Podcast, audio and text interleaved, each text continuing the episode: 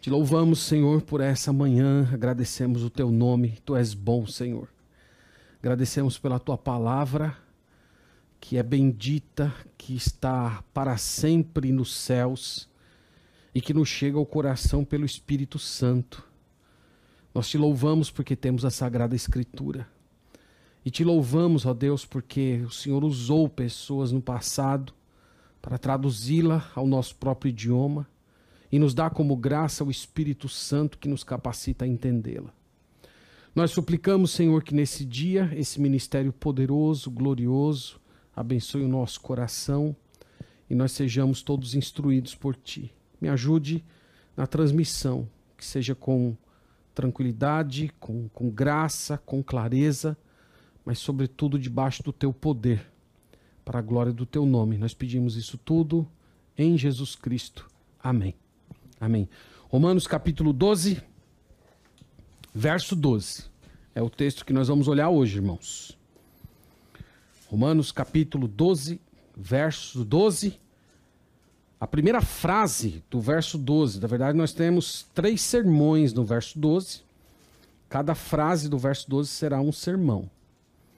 Então, a primeira frase do verso 12 diz: Regozijai-vos na esperança.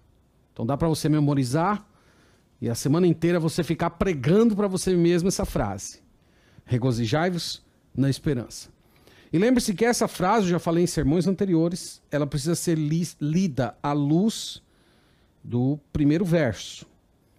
Rogo-vos, pois, irmãos, pelas misericórdias de Deus, que apresenteis o vosso corpo por sacrifício vivo, santo e agradável a Deus, que é o vosso culto racional, e não vos conformeis com este século, mas transformai-vos pela renovação da vossa mente para que experimenteis qual seja a boa, agradável e perfeita vontade de Deus.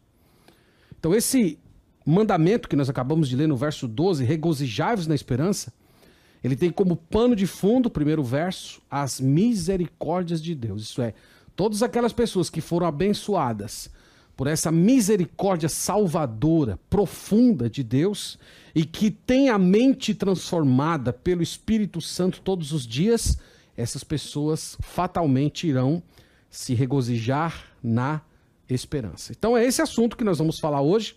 Nós vamos falar hoje a respeito de esperança, esperança que produz alegria. Irmãos, aqui o roteiro do nosso trabalho é bem simples. Nós vamos definir primeiro o que significa esperança, já que a esperança é o fundamento da alegria, e depois nós vamos ver como essa esperança ela se relaciona com a ordem regozijai-vos. Então vocês devem ver regozijai-vos como sendo a ordem e a esperança como sendo o objeto para o qual você olha para ter essa alegria. Então vamos começar olhando um pouquinho mais de perto o que significa a palavra esperança na Bíblia. O termo esperança nas Sagradas Escrituras significa um tipo de expectativa confiante.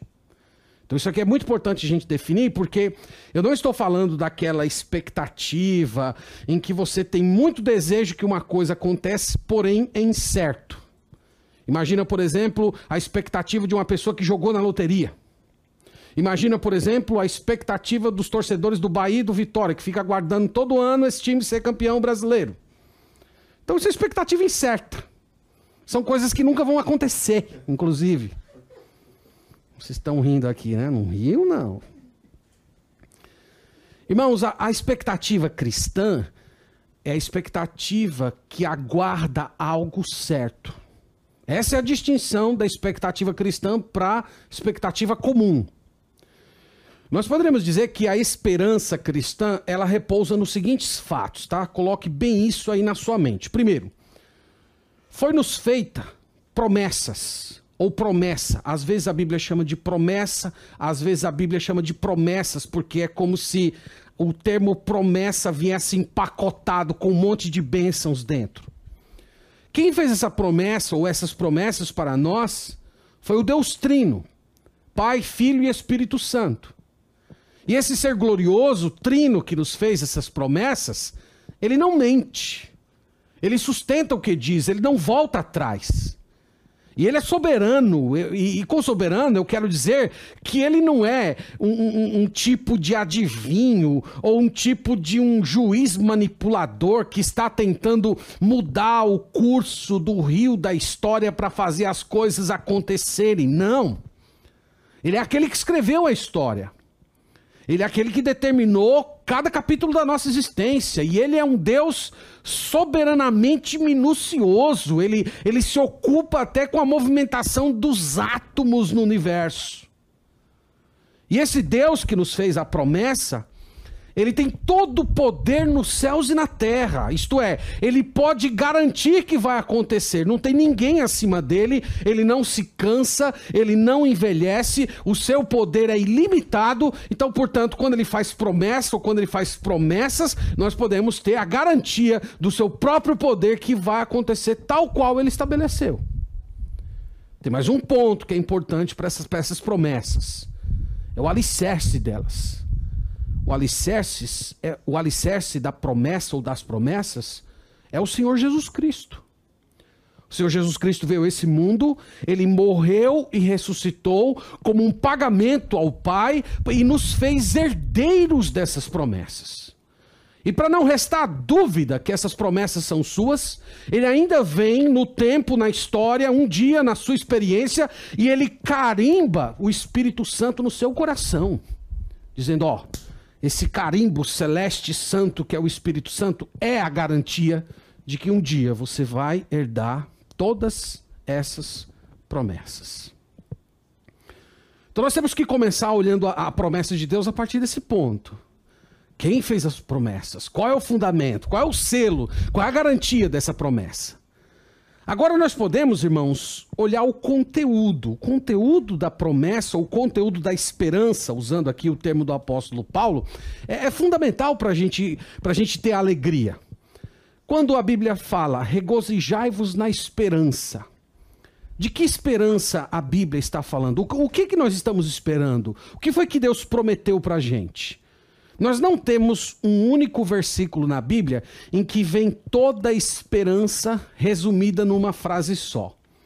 Nós temos a esperança bíblica é, distribuída em várias passagens diferentes do Novo Testamento. Então, se você quer parar um pouco e olhar o que significa esperança, você tem que ir pensando cada uma dessas passagens, depois você coloca todas elas ao lado, e aí, a partir desse momento que você tem todas as passagens organizadas, você pode montar uma definição de esperança cristã. Isso aí, para os alunos de teologia do seminário, significa fazer teologia, tá bom? É, é, esse é o que nós vamos tentar fazer agora.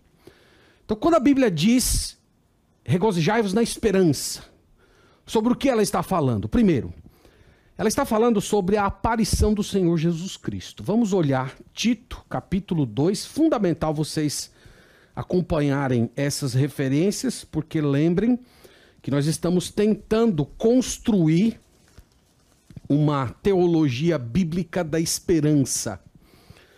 Então, Tito capítulo 2, versículo 13, falando do Senhor Jesus Cristo, do, da segunda vinda dele, veja que ele relaciona a palavra esperança com a vinda de Jesus. Aqui é o ponto que você deve focar no versículo. Então, no verso 13 diz assim: Aguardando a bendita esperança qual é a bendita esperança e a manifestação da glória do nosso grande Deus e Salvador Jesus Cristo. Então, primeiro, quando a Bíblia fala de esperança, ela está falando a respeito de quê? Ela está falando a respeito da manifestação do Senhor Jesus Cristo. Isto é, Jesus vai voltar. Jesus não vai voltar mais como um servo sofredor, ele vai voltar como um rei. O texto diz aqui que ele vai voltar em glória, todas as suas perfeições divinas brilhando no seu rosto humano glorificado. E o texto diz que ele é o grande Deus, que ele é o grande Salvador e muito melhor do que isso, irmão irmãos, ele diz que ele é o nosso grande Deus e Salvador. Então, quando nós falamos de esperança, nós estamos falando que o nosso Deus, o nosso Salvador, o nosso Rei, o nosso Senhor, ele vai voltar, ele vai pisar nesse mundo, ele vai vir aqui como rei, ele vai renovar e restaurar todas as coisas. Então, esse é o, é, esse é a prime, esse é o primeiro pensar da palavra ou do sentido do termo esperança no Novo Testamento. O que mais inclui a palavra esperança no Novo Testamento? Inclui a própria redenção dos nossos corpos. Olhe comigo, por favor, Romanos capítulo 8, verso 23, passagem também importantíssima para nos ajudar a definir ao lado de Tito capítulo 2 o que significa esperança cristã. Então estou lendo Romanos capítulo 8, verso 23. Diz assim: E não somente ela, falando da criação, mas também nós, que temos as primícias do Espírito, igualmente gememos em nosso íntimo aguardando a adoção de filhos e a redenção do nosso corpo. Então, a, a, nossa esperança está ligada a duas ideias que Paulo fala nesse texto aqui. Primeiro é a adoção de filhos, e segundo é a redenção do nosso corpo. Vocês sabem que nós já somos filhos adotados. A Bíblia já fala que nós recebemos essa adoção no momento em que cremos em Jesus. Mas esse momento que Paulo está falando aqui, que é o momento no futuro, é o momento da segunda vinda de Jesus, essa, essa adoção, por assim dizer, ela será conhecida.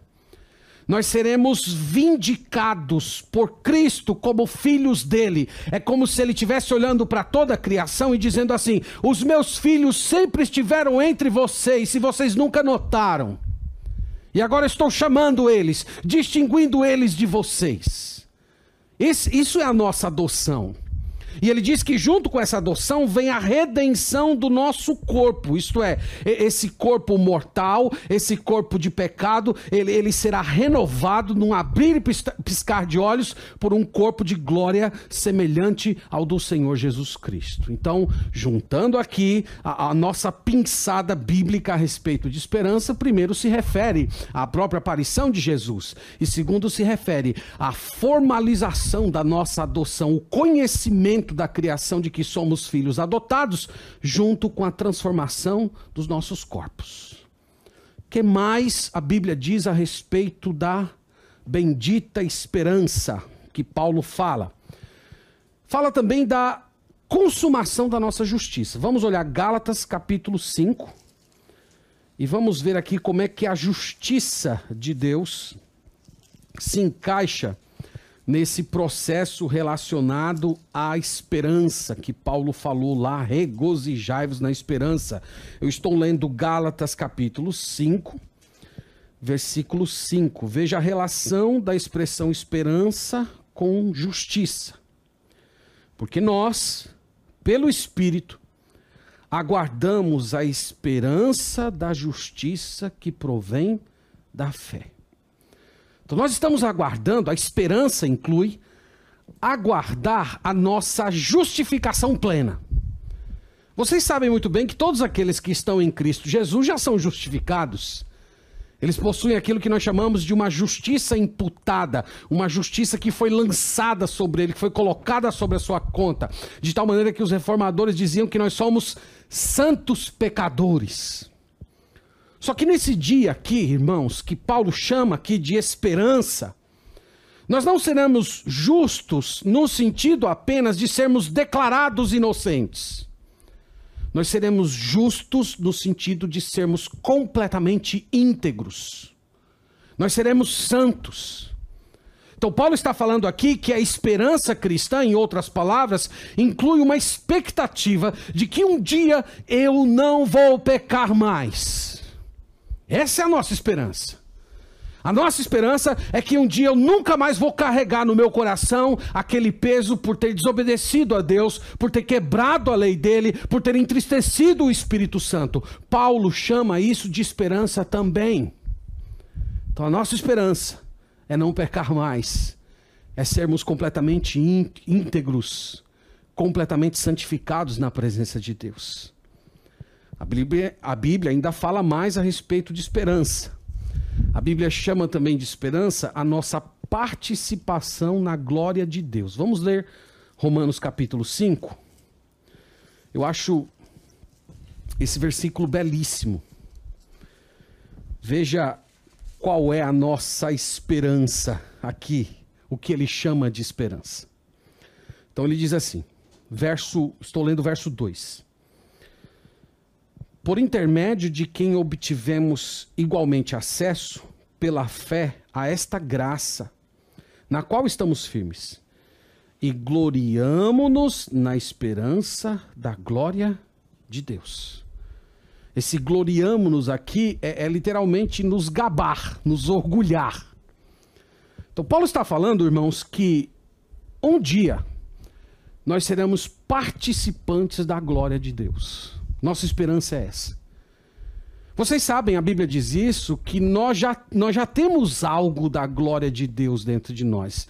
1 João capítulo 3, versículo 2, ele diz assim: é, Meus filhos, ainda não se manifestou o que vocês haverão de ser. Então, João está dizendo como se houvesse glória de Deus dentro da gente, mas ela não foi manifesta ainda, ela está ocultada nesse corpo de pecado. Mas Paulo está dizendo aqui nessa passagem que a gente leu, que mais um pouco de tempo, o Deus trino, ele, ele vai brilhar nos céus, com todas as suas perfeições e belezas. Ele vai rasgar o céu com a luz da sua santidade, e nesse dia, nessa ocasião em que ele brilhar no céu, vai acender um monte de pequenas luzes desse mundo o seu povo. Então você pode talvez usar um pouquinho a sua imaginação e tentar pensar nesse momento a glória de Deus brilhando no céu, o Senhor aparecendo em glória com todas as suas perfeições, uma luz radiante é, rompendo os céus e ao mesmo tempo milhões e milhões de luzinhas pequenas aqui na terra acendendo aquilo que estava oculto, é, simplesmente agora se materializando. Paulo está dizendo: essa é a nossa esperança. A nossa esperança é, é que um dia Deus vai brilhar no céu e nós seremos os seus espelhos aqui na terra. Vai haver luz no céu e vai haver luz aqui na terra também à medida que o seu povo brilha. E por fim, irmãos, o que mais que a Bíblia diz a respeito de esperança? A Bíblia chama esperança de vida eterna. Tito capítulo 1. Vamos ler essa passagem, por favor. Tito capítulo 1.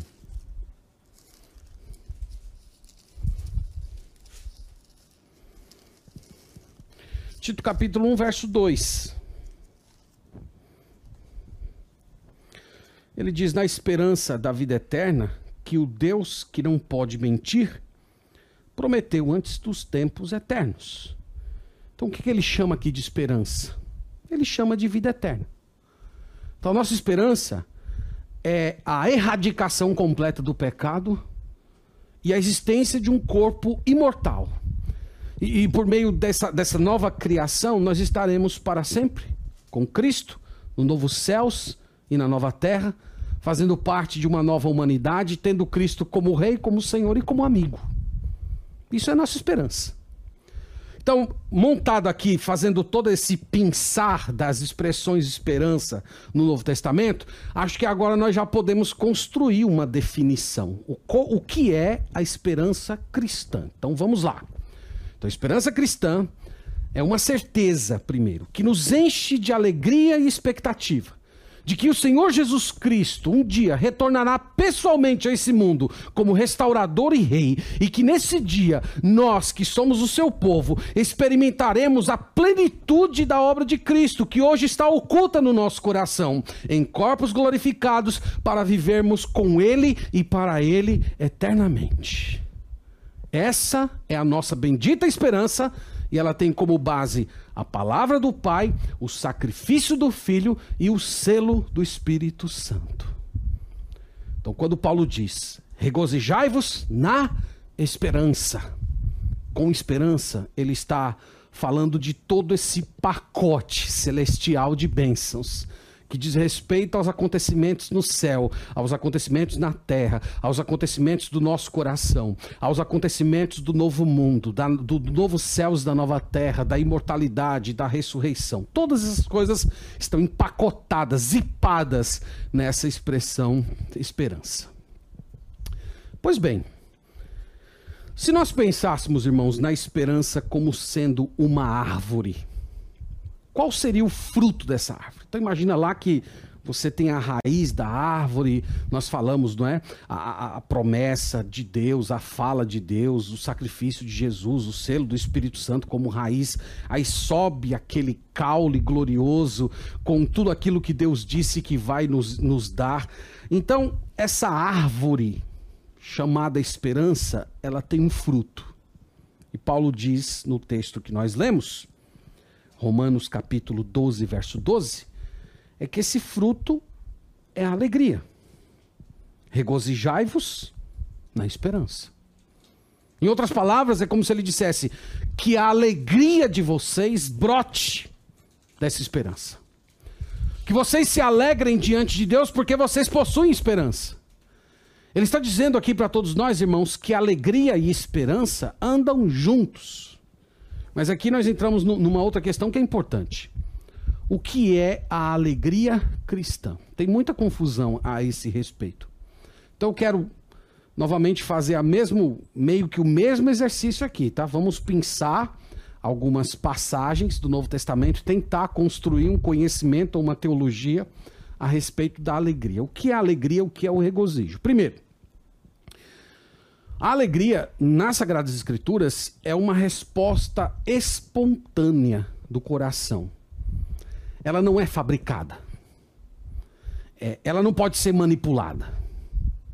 Então, ela, ela é espontânea. Simplesmente vem, é, é uma, uma emoção que você, não, que você não planeja, que você não tem controle sobre ela. É como se fosse uma explosão de muitas emoções maravilhosas na sua alma. Em, em 1 Pedro capítulo 1, versículo 8, o apóstolo Pedro fala lá que nós não vemos a Cristo, mas nós o amamos. E nós os amamos e quando pensamos nele, nós temos uma alegria indizível. Então eu vejo nessa expressão alegria, é, é, essa, essa alegria indizível, essa explosão de sentimentos que nós temos quando pensamos no Senhor Jesus Cristo. Então a alegria cristã é espontânea. A alegria cristã, ela não pode ser fabricada. E aqui entra uma segunda informação importante sobre a alegria cristã. É que essa alegria, ela é firme, ela é profunda. Ela não é uma alegria frágil, como é a alegria do mundo. Sabe, sabe qual é a grande prova que a alegria cristã é forte, é firme, enraizada que é diferente da alegria do mundo, que é circunstancial, que depende de certos fatores é, externos, é que a alegria cristã ela pode florescer no solo da dor e do sofrimento. Aqui você já percebe de cara que a alegria cristã é diferente da alegria do mundo. Que a alegria cristã ela pode brotar num solo ali que está recebendo todo dia o calor da dor. Vamos olhar duas passagens apenas, eu, eu teria mais, mas eu quero olhar apenas duas. 1 Tessalonicenses capítulo 1, veja essa relação que há entre a alegria e o sofrimento, que essas duas coisas elas não são excluídas na, na Sagrada Escritura. 1 Tessalonicenses capítulo 1, versículo 6. Olha que o apóstolo Paulo testemunha aqui a respeito dos irmãos de Tessalônica. Com efeito, vos tornaste, tornastes imitadores nossos e do Senhor, tendo recebido a palavra, posto que em meio de muita tribulação, com alegria do Espírito Santo. Vocês estão vendo Paulo dizendo? Ele está falando: olha, vocês estavam debaixo de muita tribulação mas vocês transbordaram de alegria no Espírito Santo. E aqui nós percebemos a diferença da alegria de Deus, da alegria celeste, da alegria espiritual, para essa alegria que nós conhecemos dentro da nossa experiência comum humana. É que essa alegria ela floresce no solo do sofrimento. O sofrimento não mata essa alegria. O, o, o sofrimento não torna esse rosto alegre um rosto emburrado. Ele pode florescer. 2 Coríntios capítulo 8, olha também essa passagem, ela, ela reitera a mesma ideia da alegria como florescendo no solo do sofrimento. E o sofrimento aqui é o sofrimento de passar fome. 2 Coríntios capítulo 8, verso 2 diz: Porque no meio de muita prova de tribulação manifestaram abundância de alegria e a profunda pobreza dele superabundou em grande riqueza da sua generosidade. Então veja Paulo dizendo: vocês estavam em grande tribulação, mas a, a, a grande tribulação de vocês se manifestou numa abundância de alegria e de generosidade. Vocês estão vendo a diferença entre a alegria, a alegria cristã e a alegria humana? A, a alegria humana não é assim. A, os problemas matam a alegria humana. Mas Paulo está dizendo que não. Na, na, na, vida cristã, essa, essa alegria, essa alegria que vem dessa esperança que nós temos em Deus, ela floresce no solo das maiores dificuldades que nós podemos ter nesse mundo. E tem um ponto, um outro ponto interessante sobre a alegria, que chega a ser até paradoxal. Olha, volta aí para o capítulo 6. Você está em 2 Coríntios já? Volta aí para o capítulo 6 e leia comigo o versículo 10, para você ver como essa alegria cristã é uma alegria enraizada. No versículo 10, 2 Coríntios 6, ele diz assim: entristecidos, mas sempre alegres. Fantástico isso aqui, não é? Ela pode coexistir ao lado do sofrimento. Não há contradição na Bíblia entre você estar sofrendo e ser alegre ao mesmo tempo. Você pode estar com uma profunda dor na sua alma, você pode estar chorando por dentro e por fora, mas ao mesmo tempo você tem uma alegria dentro da sua alma, porque você sabe que Deus existe, você sabe que Ele é soberano, você sabe que um dia Jesus vai voltar e você conhece a herança que Ele te deu, que ela é indizível, incomparável a qualquer sofrimento que você possa padecer nesse mundo. Então, essa é a alegria cristã. Na, na, Bíblia não tem esse tipo de contradição que há na nossa cultura. Ou você é triste ou você é feliz. Não, na Bíblia você pode ser feliz e, e triste ao mesmo tempo. Porque você tem esperança. Uma outra informação sobre a alegria, talvez aqui é a mais importante, é que a alegria que Paulo está falando em Romanos 12 é uma alegria espiritual. É uma alegria sobrenatural ela não é natural, ela não é comum no nascimento, no, no, coração humano. Ela não nasce no coração humano. Ela é produzida pelo Espírito Santo. Gálatas 5:22, a maioria dos cristãos conhece de cor, não é? Mas o fruto do Espírito é amor, segundo, alegria. Então é uma alegria produzida pelo Espírito Santo. Eu, eu preciso ler com vocês duas referências, só para eu reforçar um pouco mais essa ideia. A primeira é Romanos capítulo 14. Olhe comigo, por favor. Romanos capítulo 14, só para reforçar um pouco mais essa ideia de que a alegria que Paulo está falando não é uma alegria natural, mas é uma alegria sobrenatural. Ele diz no verso 17 de Romanos 14: porque o reino de Deus não é comida nem bebida, mas justiça e paz e alegria no Espírito Santo. Então essa alegria, ela está conectada ao Espírito Santo. Essa alegria nos chega por meio do Espírito Santo. E essa alegria, irmãos, tem outro fato maravilhoso a respeito dela. João capítulo 15. Olhe comigo, por favor, essa essa passagem João capítulo 15, eu sei que eu estou desafiando vocês hoje a manipular a Bíblia. Se nós estivéssemos aqui na igreja, eu estaria muito feliz de ouvindo os sonzinhos de vocês passando as folhas da Bíblia, outros desesperados mexendo no índice, tentando encontrar alguma coisa. Mas olha, meus irmãos, João capítulo 15. O, que significa essa alegria que Paulo está falando? Isso aqui é, o, é a cereja do bolo. Ele diz assim: ó, é o Senhor Jesus dizendo: tenho-vos dito estas coisas para que o meu gozo, isto é, a minha alegria, esteja em vós e o vosso gozo seja completo. Então, nas palavras do Senhor Jesus, quando é que nós temos alegria completa? Quando é que nós temos um, um, um regozijar pleno? Ele diz: quando nós nos alegramos com a alegria dele. Quando nós nos alegramos com a alegria de Cristo. Você consegue imaginar que o Pai, o Filho e o Espírito Santo, eles possuem uma relação em que um está constantemente feliz a partir do outro? Que eles se alegram? E Jesus está falando que quando ele veio a esse mundo, ele veio para nos tornar participantes dessa alegria.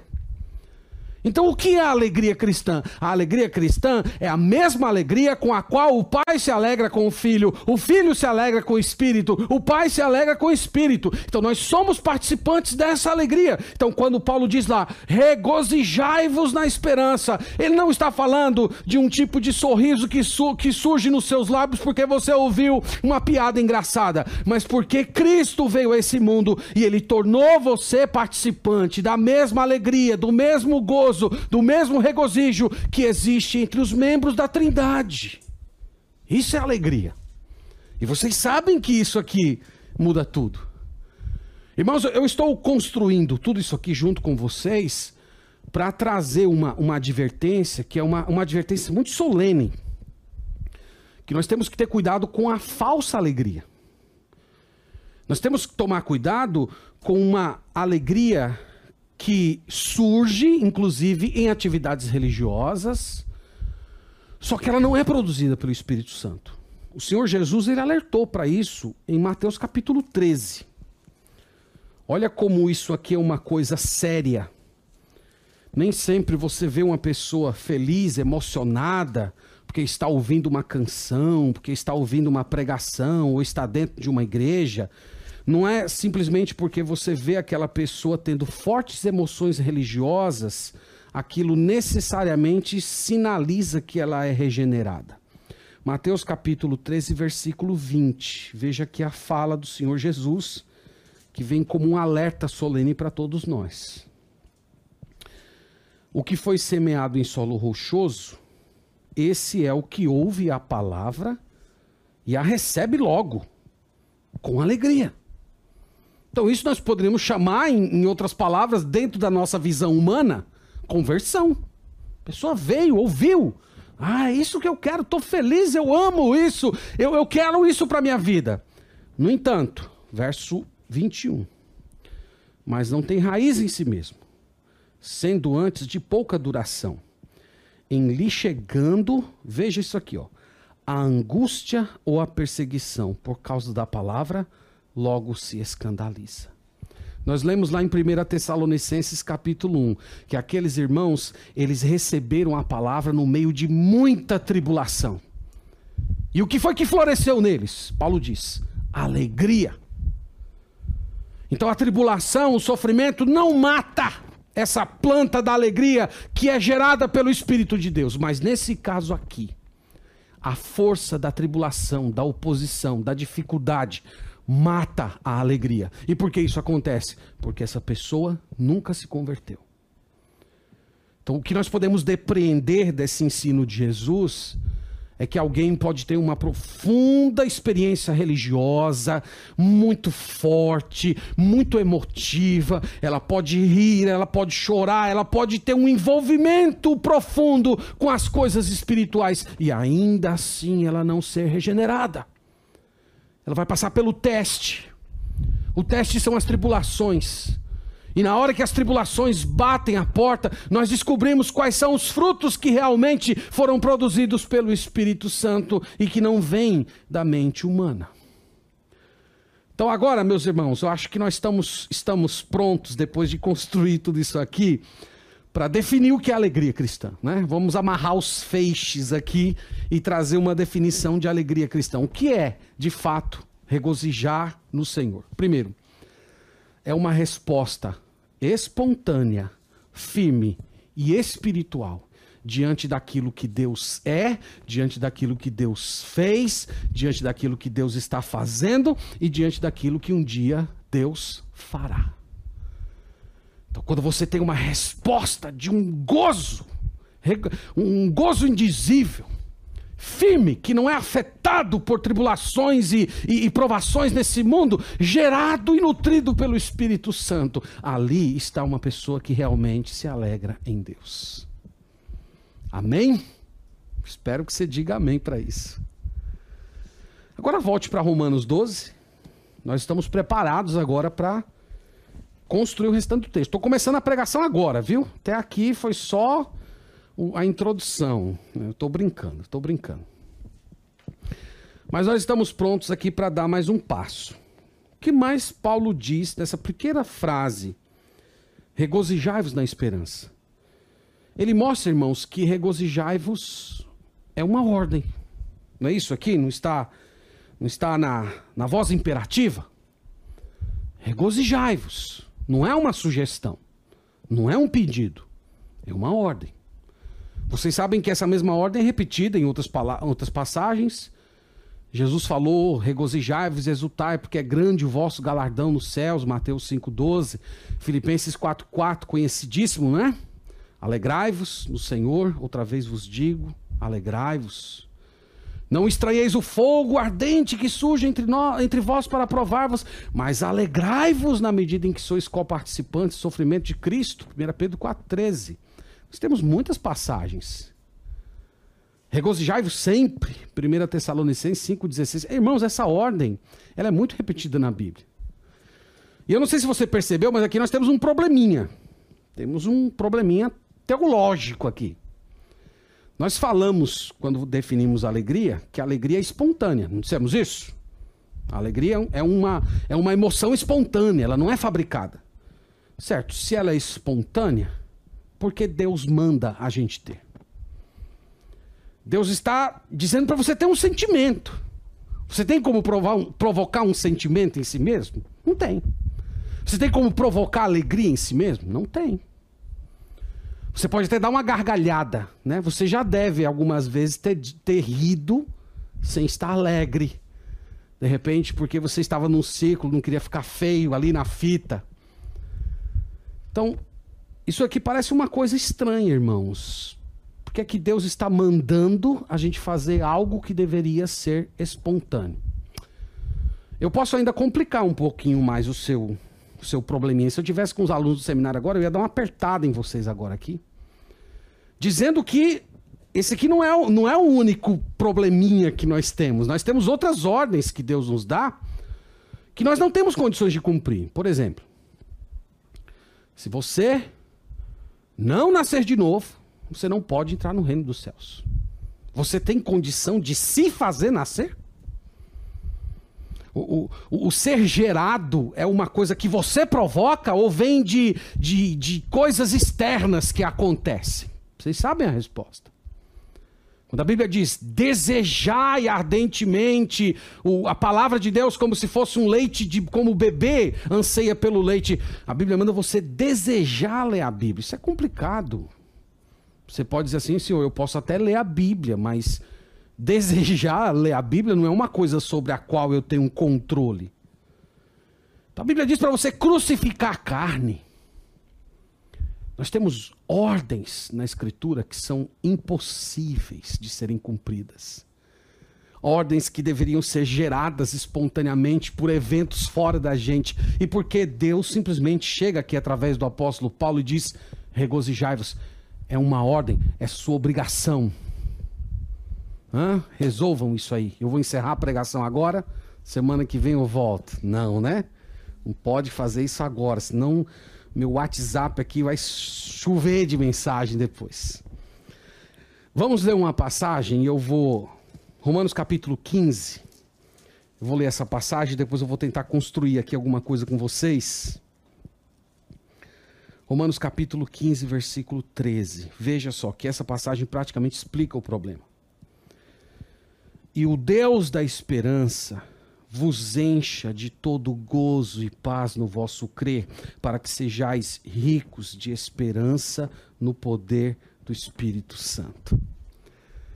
Então, se fôssemos juntar aqui as duas passagens, eu poderia talvez levantar uma pergunta dizendo para você assim: Deus nos manda ter alegria, mas no final das contas, quem é que nos faz transbordar de alegria? É Ele mesmo. Não é o que diz aqui? E o Deus da esperança vos encha de todo gozo. Então ele está mandando a gente fazer algo que ele nos dá. Toda vez que eu, que eu vejo esse tipo de ordem na escritura, eu sempre lembro daquela oração do Agostinho, né? Que eu já repeti um milhão de vezes aqui na igreja, né?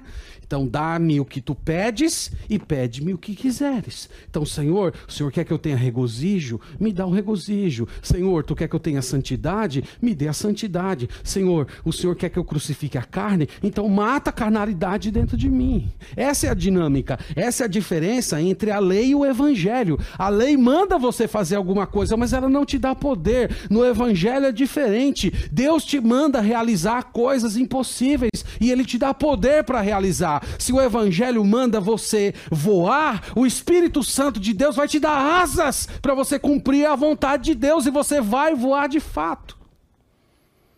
Então a explicação aqui, irmãos, é que se você quer alegria, se você quer obedecer esse mandamento, você precisa ir ao Senhor.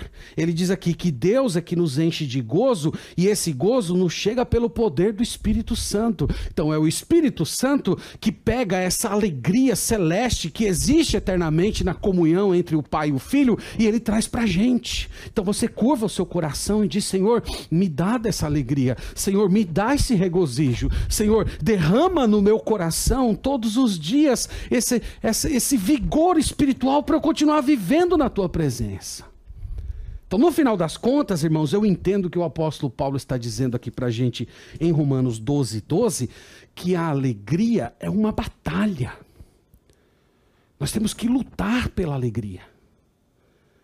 Ela é dada pelo Espírito Santo, mas nós somos chamados a lutar por ela, clamando, pedindo a Deus que Ele derrame isso no nosso coração.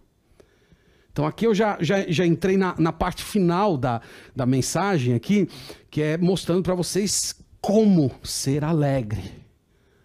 Como ter alegria? Primeiro, você tem que ir a Deus. Você tem que pedir. Jesus, não, nós não vimos Jesus falando que nós somos participantes do gozo dele? Então, se nós somos participantes do gozo dele, a quem nós vamos pedir?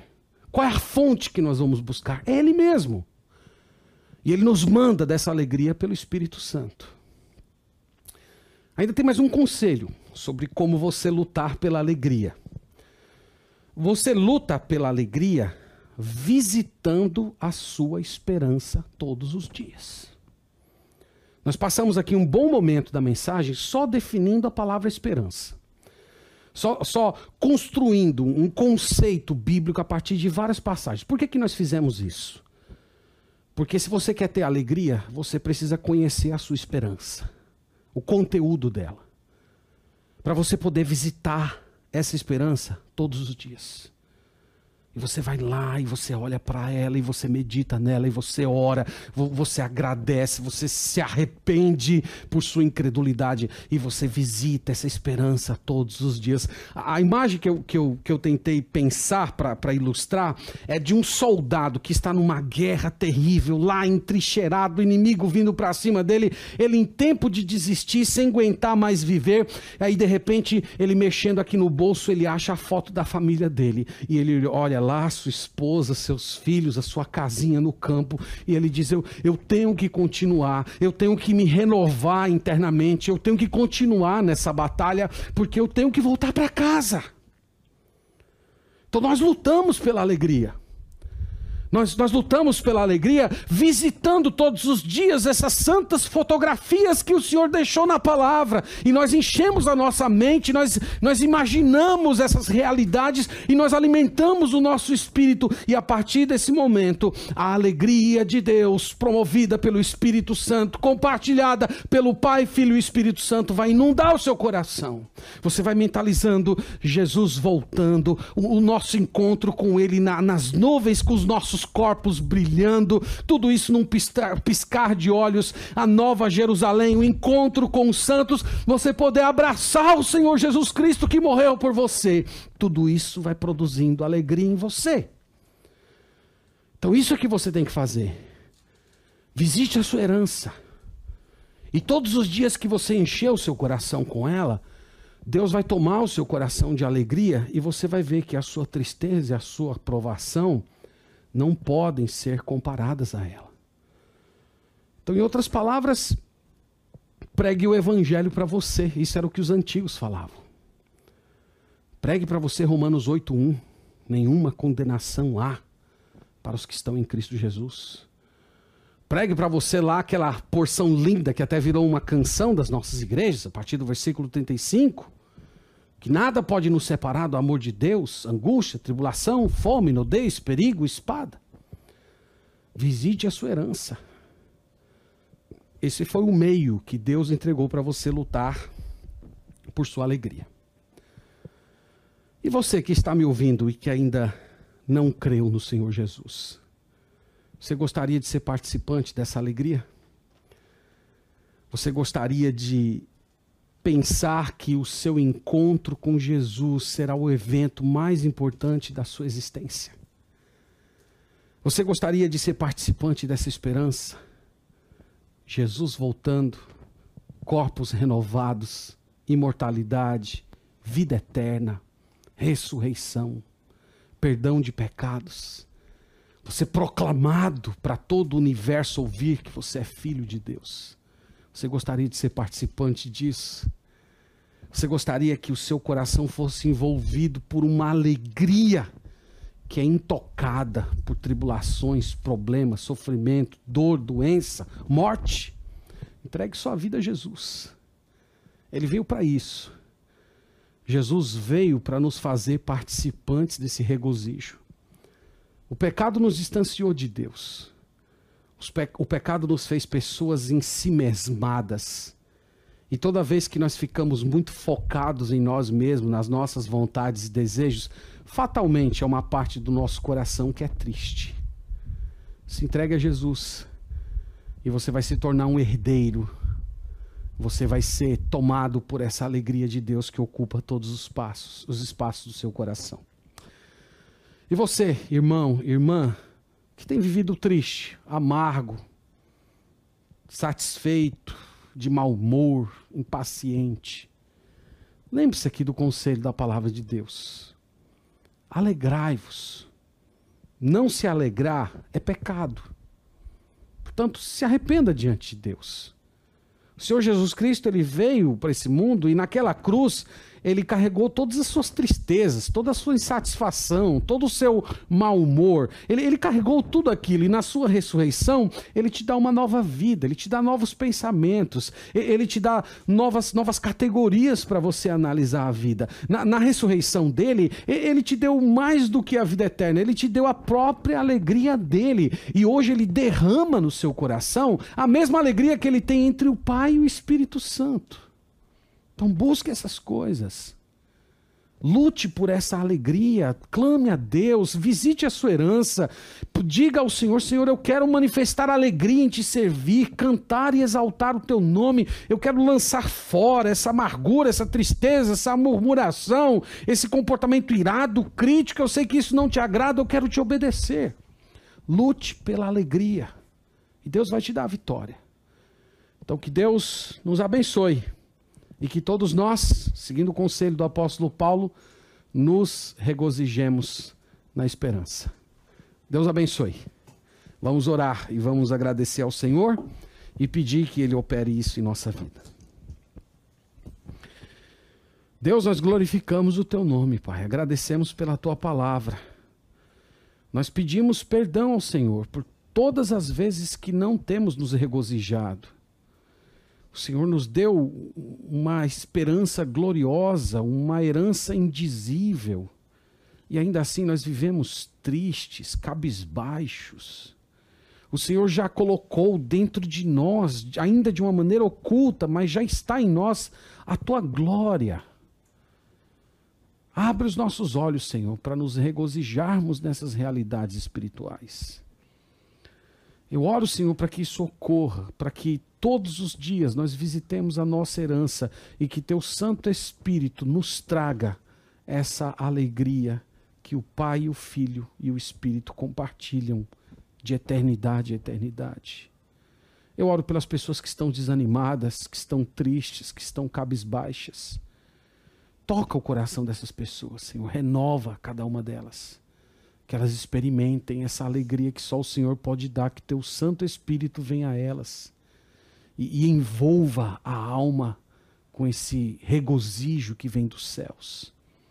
Oro também pelas pessoas que ainda não creram, que não entregaram a vida a Ti. Eu clamo, Senhor, para que a Tua palavra chegue aos corações e elas sintam essa necessidade de se entregar a Ti, experimentar essa alegria que vem dos céus. É a oração que fazemos no nome de Jesus. Amém.